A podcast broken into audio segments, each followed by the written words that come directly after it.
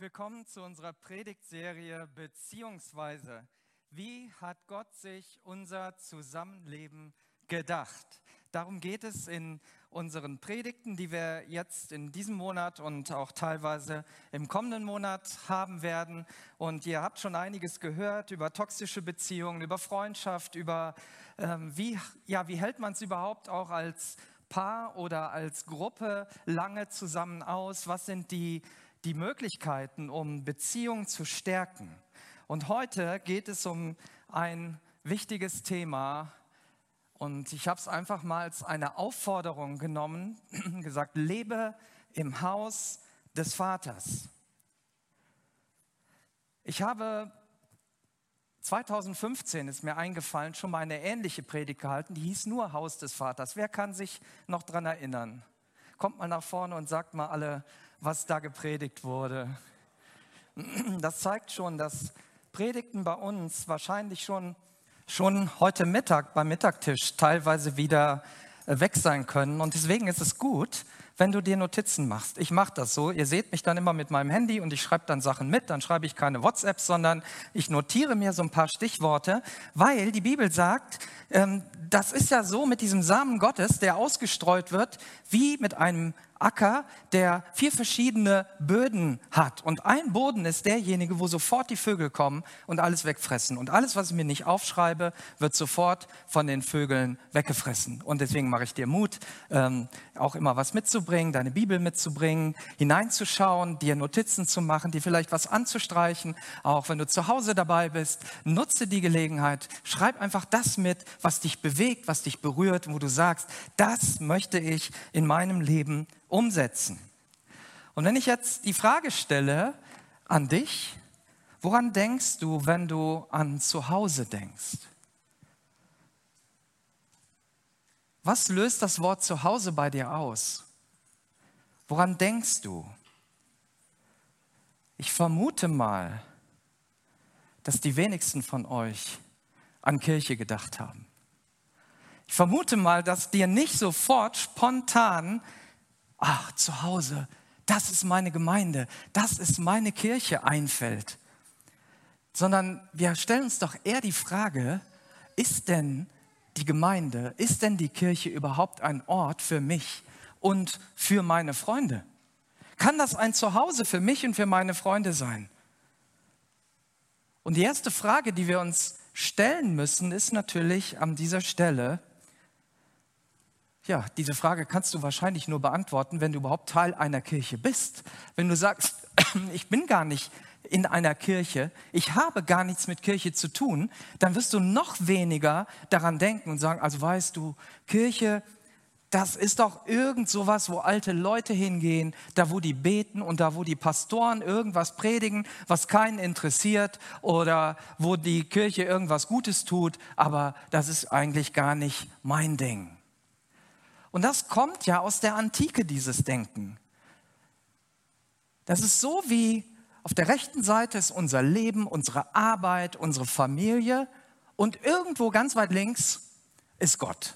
Und da ist die Kirche und die beiden haben gar nichts miteinander zu tun. Dieses Denken kommt schon aus der Antike, dass man gesagt hat, wir müssen das, das Göttliche und irgendwie dieses Religiöse trennen von unserem normalen Leben. Ja, Trennung von Kirche und Staat und so weiter. Eben alles wird schön säuberlich getrennt. Und das Verrückte ist, dass das ja in unserer Gesellschaft heute auch Einzug hat. Und dann sagt man einfach, Glaube ist Privatsache. Hauptsache, du wirst glücklich. Hauptsache, für dich ist es gut. Wie so ein Strohhalm, ja, an dem man sich verzweifelt festhalten müsste und sagt, ja, ohne diese Religion oder ohne diese Kirche komme ich ja gar nicht klar. Kirche und Privatleben sind im Denken unserer Mitmenschen stark getrennt. Die wenigsten kommen auf die Idee zu sagen, ich integriere das. Aber wenn wir das biblische Modell nehmen und schauen, wie die Bibel das sieht, dann sagt sie, Gott ist König über die ganze Erde. Gott ist König über dein Leben hier, heute Morgen, über dein Leben, was nachher, nach diesem Gottesdienst sein wird, was morgen ist, was am Mittwoch ist, was am Samstag ist. Gott ist König und er will überall präsent sein. Und er hat seinen Jüngern sogar gesagt, ich bin bei dir bis an das Ende der Erde, an jedem einzelnen Tag deines Lebens. Und diese Trennung von ja, ich sag mal, den weltlichen Dingen und den biblischen Dingen, die ist überhaupt nicht da. Das ist überhaupt nicht Gottes Plan, sondern der Glaube ist nicht privat, sondern persönlich.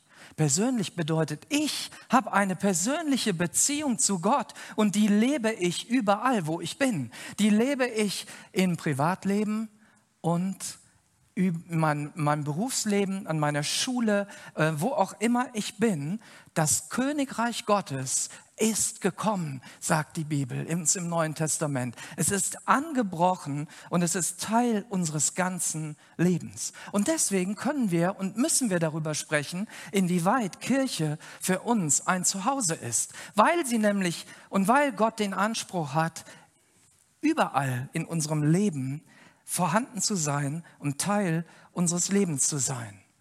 Die zweite Frage ist natürlich dann, wenn wir sagen, okay, ich mache das mal so oder ich, ich glaube irgendwie und ich gehe auch in die Kirche, dann ist ja die nächste Frage, wie erlebst du dein Zuhause?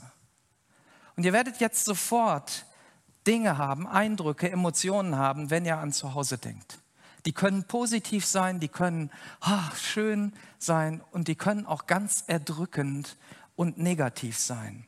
Hast du Liebe und Annahme erfahren? Konntest du dich entwickeln oder wurdest du klein gehalten oder vielleicht sogar immer, ähm, dir wurde immer gesagt, weißt du, du schaffst es eh nicht. Ja, aus dir wird nie was. Du bist hässlich, du bist dick, du bist ungeschickt.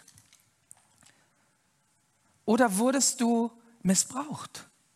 Und das hast du zu Hause erlebt und zu Hause hat irgendetwas nicht funktioniert. Viele Faktoren bestimmen unsere Einstellung zu unserem Zuhause. Wie hast du zu Hause erlebt?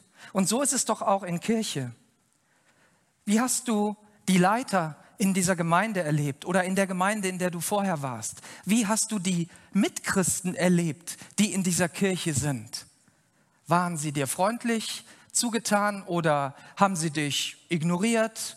Haben sie über dich geredet hintenrum? Haben sie dummes Zeug über dich erzählt? All das prägt ja unseren Eindruck. Oder wurdest du von vorne von der Kanzel unter Druck gesetzt? Ich war lange Zeit in einer Gemeinde, das war nicht hier, da wurde mir immer ganz genau von vorne gesagt, was ich zu tun und was ich zu lassen habe und was richtig und was falsch ist. Und wenn wir das nicht tun, naja, dann sind wir halt keine guten Christen. Vielleicht wurden wir mit Moralvorstellungen überhäuft oder sogar auch in unserer Kirche geistlich missbraucht. Ja, da haben Leute sich unserer bemächtigt und haben unsere Arbeitskraft eingesetzt, damit sie besser dastehen, damit es ihnen besser geht. Und irgendwie fühlst du dich ausgenutzt. Geht es um Leistung? Geht es um Anerkennung in der Gemeinde? Bist du nur jemand, der auch etwas zählt, wenn, wenn er präsent ist, wenn er mitarbeitet? Wir haben ja in dieser Corona-Zeit so eine gewisse Herausforderung gehabt, auch an Gottesdiensten teilzunehmen. Und jeder hat ja auch eine persönliche Einstellung dazu. Und ich hörte dann irgendwann so nach einem halben Jahr oder nach einem Dreivierteljahr, dass Menschen sagten, ja, ja, wir sind ja jetzt Christen äh, zweiter Klasse. Wir können ja im Moment nicht in den Gottesdienst kommen und dann zählen wir ja nichts mehr. Das prägt ja dein Bild von zu Hause. Egal, ob das gesagt wurde, ob dieser Anspruch da war, aber dieses Empfinden ist ja da. Wir haben ja mit zu Hause auch immer ein Empfinden. Wirst du ermutigt, wirst du getragen, wirst du gefördert zu Hause? Fühlst du dich angenommen? Fühlst du dich als Teil einer größeren Sache, einer Familie, die entweder zu Hause ist, bei dir, ja, an deinem Wohnort, wo du bist, oder in eine geistliche Familie, die dort ist, wo Kirche gebaut wird. Und am Ende geht es darum, dass Jesus das Zentrum ist und dass Jesus diese Fragezeichen, die wir vielleicht haben, Stück für Stück mal durch Ausrufezeichen ersetzt und durch Dinge ersetzt, wo wir sagen, jawohl, ich habe ihn erlebt und ich weiß, was es bedeutet, zu einer Gemeinde, zu einer Kirche zu gehören. Ich weiß, was es bedeutet, zu Jesus zu gehören. Denn das darfst du wissen. Auch wenn du heute vielleicht zu Hause zuschaust und sagst, ja, ich bin sonst eigentlich gar nicht so ein Kirchgänger, aber guck jetzt heute mal rein, mal sehen, was die da so zu erzählen haben. Jesus steht immer vor uns. Er breitet seine Arme aus und er sagt, komm zu mir, wenn du dich abmühst, wenn du Sorgen hast, wenn du Probleme hast, wenn es dir nicht gut geht. Ich will dir Ruhe geben. Ich will dich erfrischen. Ich will dir einen neuen Lebenssinn geben. Ich will dein Leben neu ausrichten. Jeder kann und jeder soll kommen. Und es ist Gottes Anliegen, dass du bei ihm zu Hause bist und dass du dort zu Hause bist, wo Menschen sind, die ihn lieben. Das ist Gottes Anliegen. Das Erste ist, dass wir in eine Beziehung kommen mit ihm und dann, dass die Menschen, die in einer Beziehung mit Gott sind, in Beziehung miteinander leben. Und das nennt Gott seine Familie. Er sagt, ihr seid meine Kinder. Ihr seid meine Söhne, meine Töchter. Ihr seid geistliche Geschwister zusammen mit meinem Sohn Jesus Christus, so sagt es der Vater im Himmel, seid ihr meine große Familie.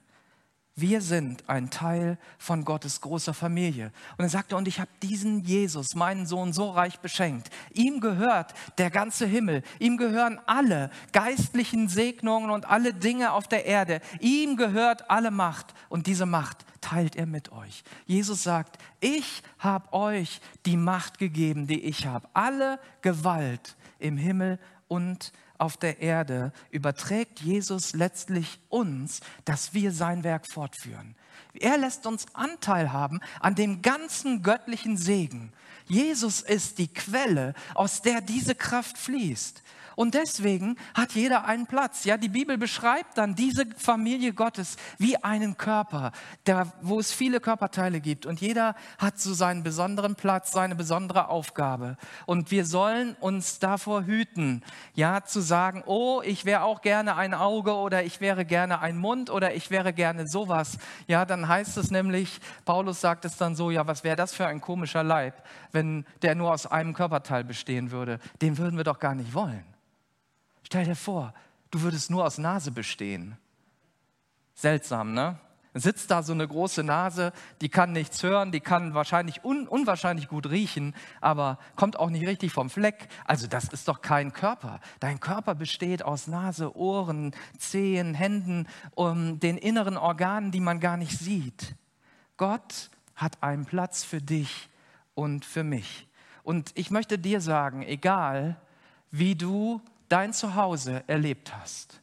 Egal was deine Erfahrung ist oder wie du Kirche erlebt hast, Gott hat einen Ort für dich, an dem du zu Hause sein kannst, an dem du du selber sein kannst, zusammen mit anderen Menschen und zwar für immer.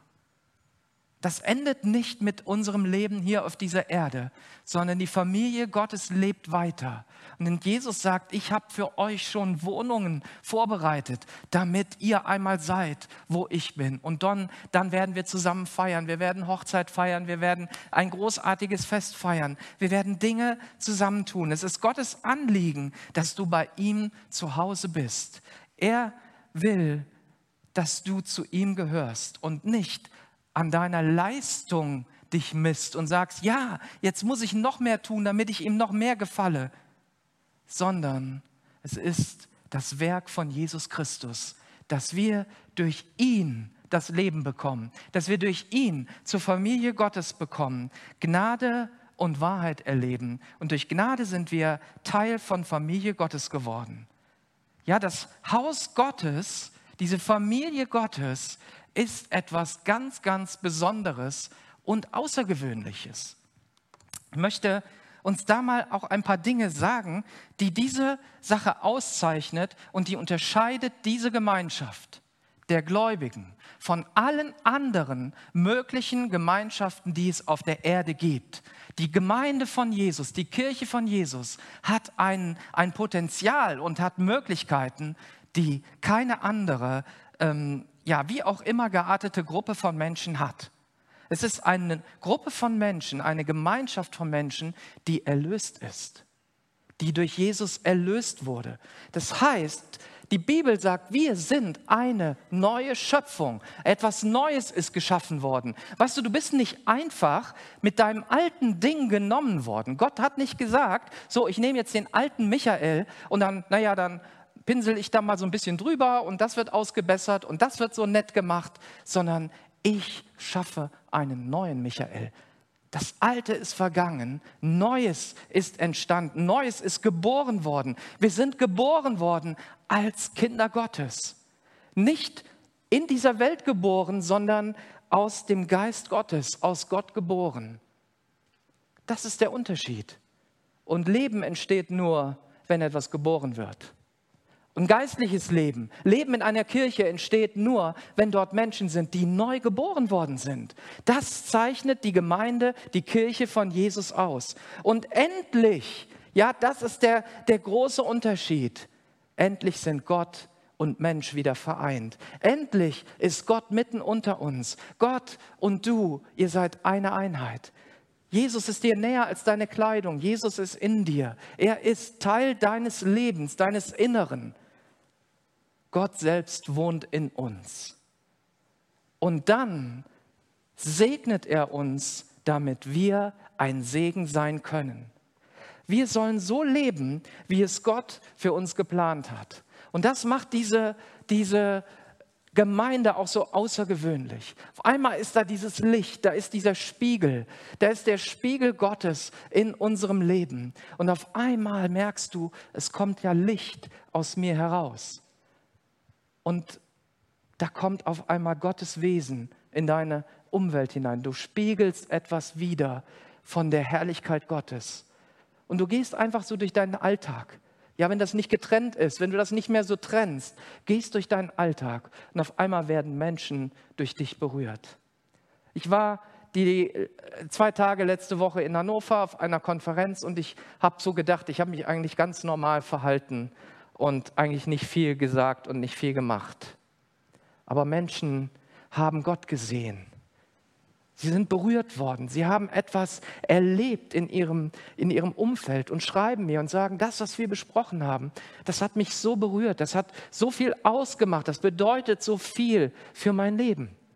Und das passiert, wenn wir verbunden sind mit Jesus. Dann sind wir ein Spiegel in diese Welt hinein. Ja, wir, wir geben seine Mission weiter, seine Vaterschaft, aber auch seine Ordnungen und seine Regeln und sagen, hey, das ist der Plan Gottes. Auf der anderen Seite spiegelt sich ja auch die Welt in uns. Und die Welt spiegelt auf uns zurück.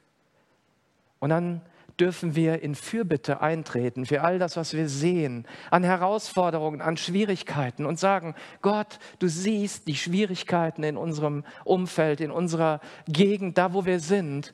Hilf du mir, hilf du uns und hilf diesen Menschen, die wir sehen, die auf uns, ja, die, deren, deren Spiegelbild so auf uns kommt, deren Not so auf uns kommt. Unsere Bestimmung ist es, das Licht Gottes zu reflektieren. Und das ist der Auftrag dieser Gemeinschaft, dieser Kirche, das Licht Gottes zu reflektieren. Das ist der Auftrag für dich als Vater, als Mutter, als Tochter, als Sohn, als Großmutter, als wer auch immer du bist, das Licht Gottes zu reflektieren. Und das ermöglicht eine ganz neue Qualität von Gemeinschaft, verbunden miteinander durch Jesus. Ja, du brauchst nicht mehr zu sagen, oh Mann, den Franz, den mag ich gar nicht. Und irgendwie komme ich mit dem gar nicht klar. Ich mache mal so einen dicken Bogen um den herum.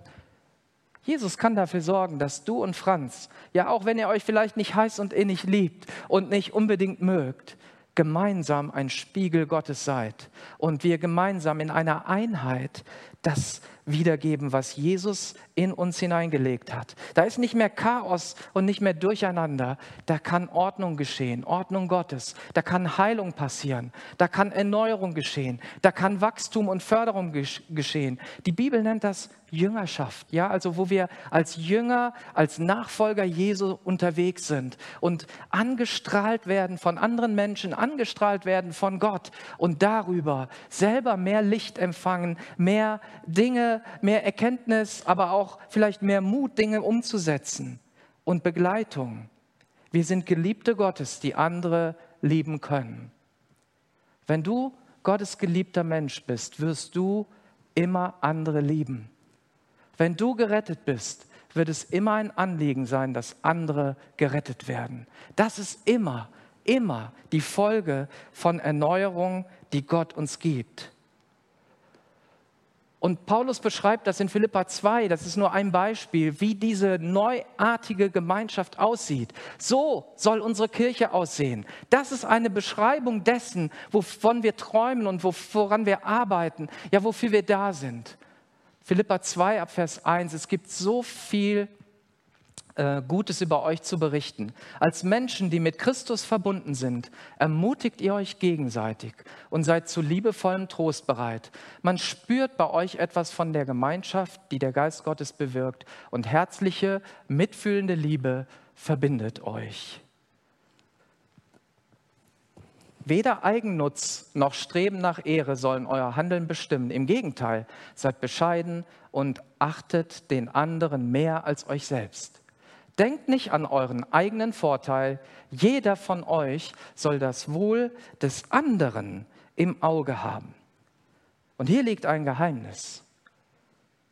Glücksforscher finden ja immer wieder heraus und suchen, wo, wo finden wir Glück. Und auch aus der Antike heraus, das höchste Ziel ist dein Glück.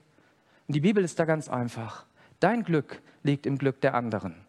Mach deinen Ehepartner glücklich, mach deine Kinder glücklich, mach deinen Chef glücklich, mach die Menschen glücklich, die um dich sind und du wirst der glücklichste Mensch auf der ganzen Erde sein.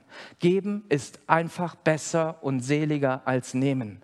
Das sind Worte, die Jesus geprägt hat. Und da sind so tiefe Wahrheiten drin. Und das können wir tun. Das Wohl des anderen im Auge haben. Das wird etwas verändern in dir, in mir. Meine selbstsüchtige Sicht darf ich ablegen und sagen, Jesus, wer braucht meine Hilfe? Wem, wem kann ich was Gutes tun? Für wen kann ich da sein? Und dann stellen wir fest, dass das vielleicht nicht immer so gut klappt. Ja, dass das so so schön da steht in der Bibel, aber wir sagen, ja, aber hm, in meiner Gemeinde oder in meiner Familie oder in meinem Umfeld, da sieht das aber anders aus. Und Gott zeigt uns auch in seinem Wort einen Ausweg, wenn wir versagen. Wir sind eben keine perfekte Gemeinschaft. Gemeinde oder meine Ehe oder deine Ehe oder was auch immer ist nicht eine perfekte Gemeinschaft. Es ist eine Gemeinschaft aus Menschen, die immer wieder versagen aber Menschen, die auch einen, einen Neuanfang machen können, die einen neuen Weg gehen können. Und das möchte ich uns noch zeigen. Und das wollen wir einmal lesen, beziehungsweise das liest jetzt jemand anders für mich aus Lukas 15, die Verse 11 bis 32.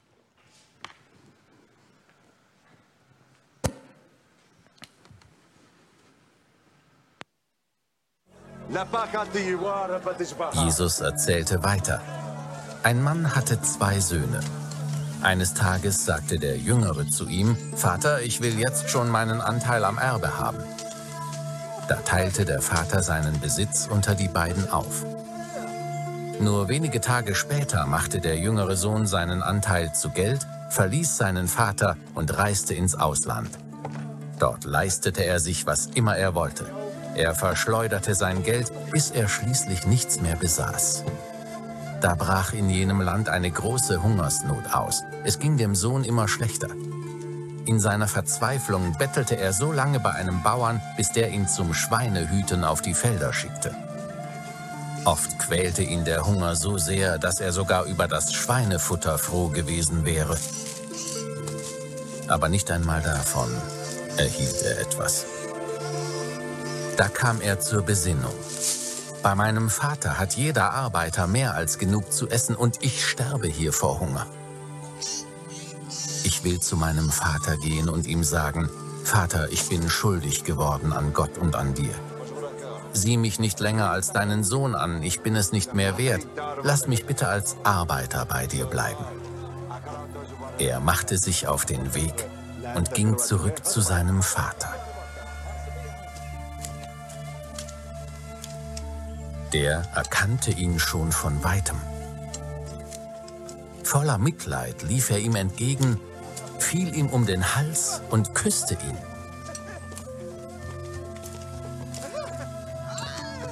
Vater, sagte der Sohn, ich bin schuldig geworden an Gott und an dir. Sieh mich nicht länger als deinen Sohn an, ich bin es nicht mehr wert. Sein Vater aber befahl den Knechten, beeilt euch, holt das schönste Gewand im Haus und legt es meinem Sohn um. Steckt ihm einen Ring an den Finger und bringt Schuhe für ihn. Schlachtet das Mastkalb. Wir wollen essen und feiern. Denn mein Sohn war tot. Jetzt lebt er wieder. Er war verloren. Jetzt ist er wiedergefunden. Und sie begannen ein fröhliches Fest. Inzwischen war der ältere Sohn nach Hause gekommen.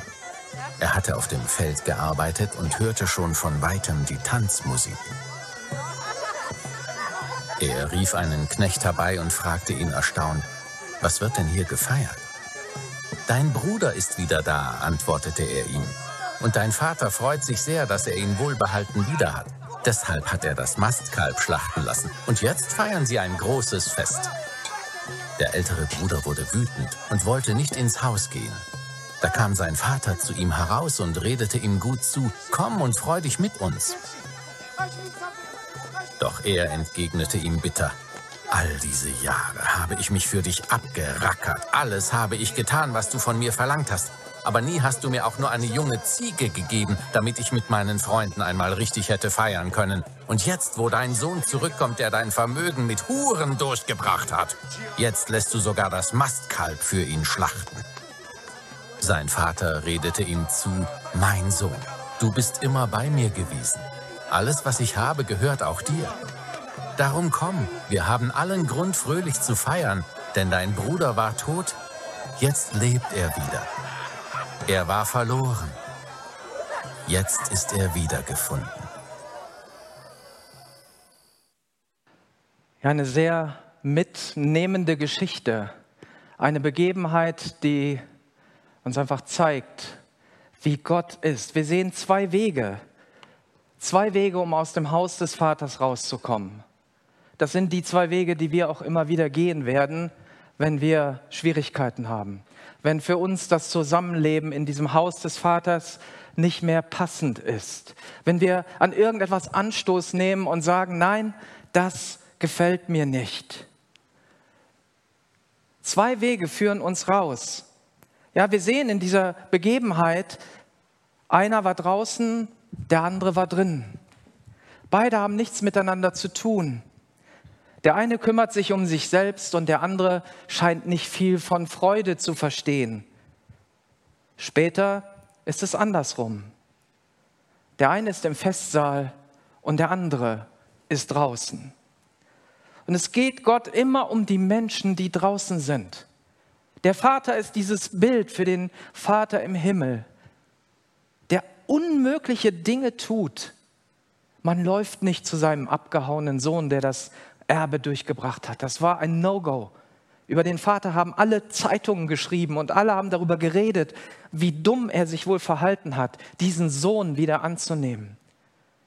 Und der Vater geht auch nicht raus zu dem anderen Sohn und läuft ihm hinterher und sagt, hey, komm doch rein. Das würde ein orientalischer Vater niemals tun. Aber Gott hat sich gedemütigt, indem er uns Jesus gegeben hat und es uns nachgelaufen.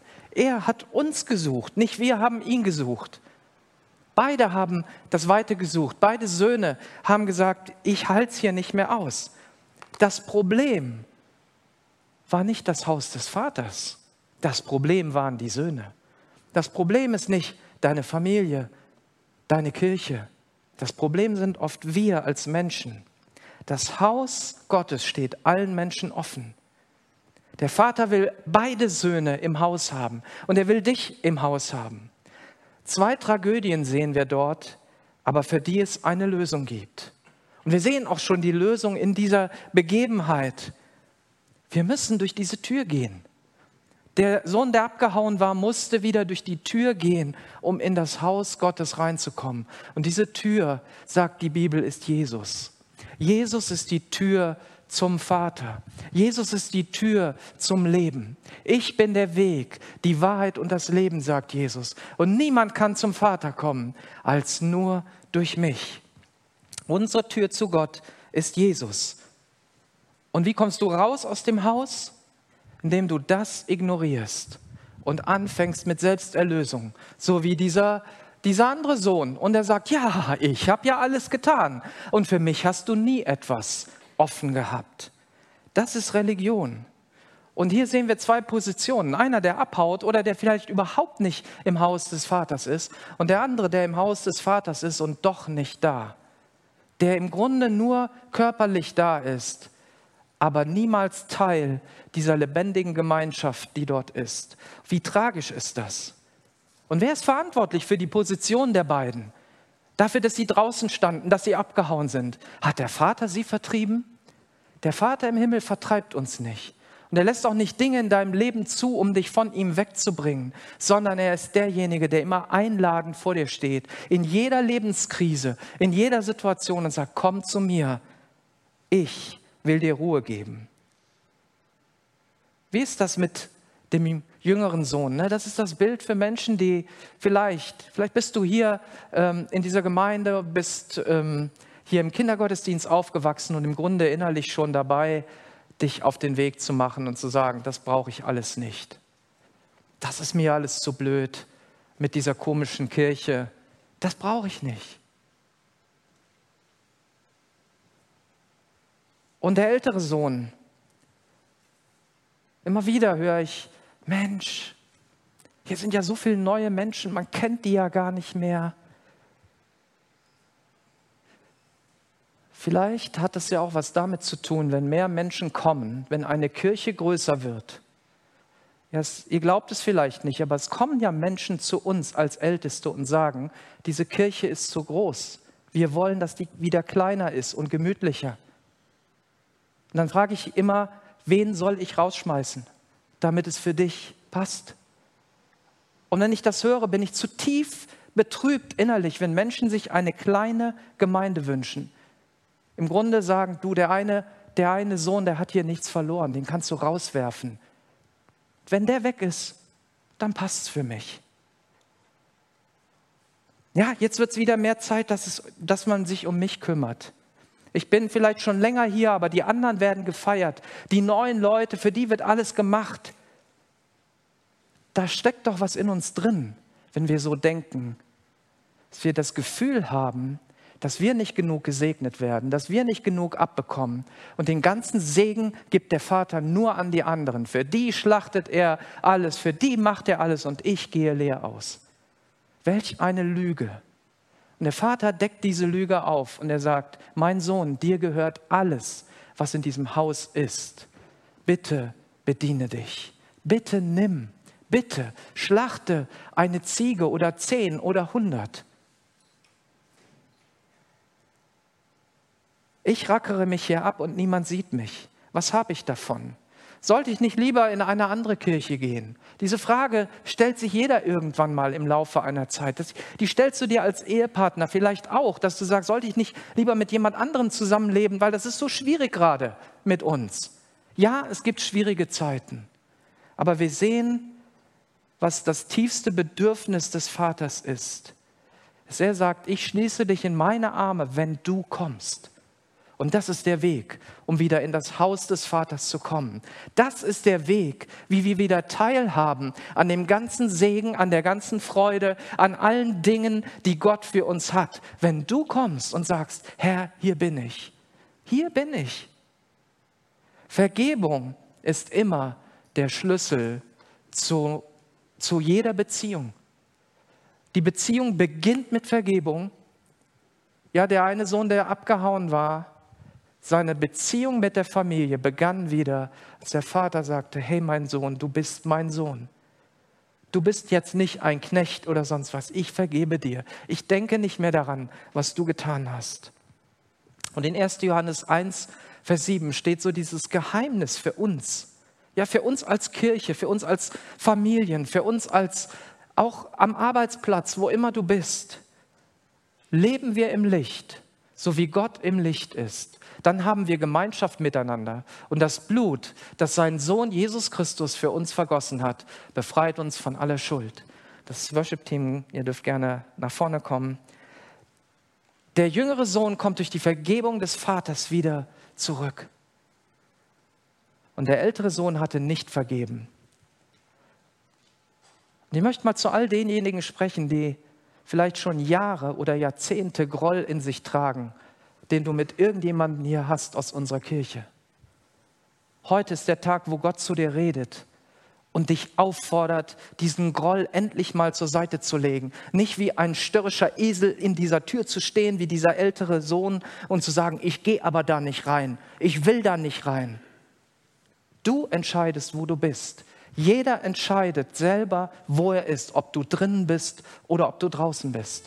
Und das ist eine ernste Botschaft an uns, weil wir gerade herausgefordert werden, uns, ja, jeder lebt so, wie er will, jeder soll das irgendwie so machen. Das funktioniert nicht. Wenn wir im Haus des Vaters leben, dann gelten dort seine Regeln, sein Segen, seine, seine Ordnung ist dort. Wenn wir in dieser Kirche sind, dann sind wir, regeln wir das nicht, wie das hier läuft, sondern Jesus regelt unser Zusammenleben. Und er sagt, einer achte den anderen höher als sich selber. Ihr seid füreinander da. Nehmt einander an, wie Christus euch angenommen hat. Das ist die Ordnung, die Gott uns gibt. Und in, nach dieser Ordnung können wir uns richten. Und wenn wir uns danach richten, sind wir am meisten gesegnet. Gemeinde ist der Ort, wo wir alt und jung zusammenleben.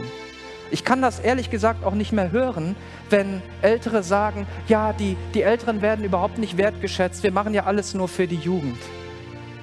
Wir müssen junge Menschen erreichen, aber wir lieben unsere älteren Menschen, die uns bis hierhin gebracht haben, die ihr Geld, ihre Zeit, ihre, ihre Sehnsüchte, ihre, ihr ganzes Leben eingesetzt haben für diese Kirche. Aber es werden auch Menschen kommen, auch nach mir und nach anderen, auch nach den jungen Menschen, die jetzt da sind, werden wieder Jüngere kommen, die die Gemeinde immer ein weiteres, einen weiteren Abschnitt führen werden. Und denen wollen wir den Weg frei machen. Ich möchte junge Menschen fördern, damit sie diese Gemeinde zukünftig führen können, damit sie unterwegs sind. Ich will alles geben, damit sie die besten Leiter werden, die sie jemals sein können und dass der Segen Gottes auf ihrem Leben ist. Und wenn wir das als Ältere tun, und ich zähle mich dazu, ja, ich gehe auch auf die 60 zu. Ja, in, ich sage schon immer, in, äh, in ein paar Jahren kann ich auch mein Rentnerticket bekommen und meinen Seniorenteller essen.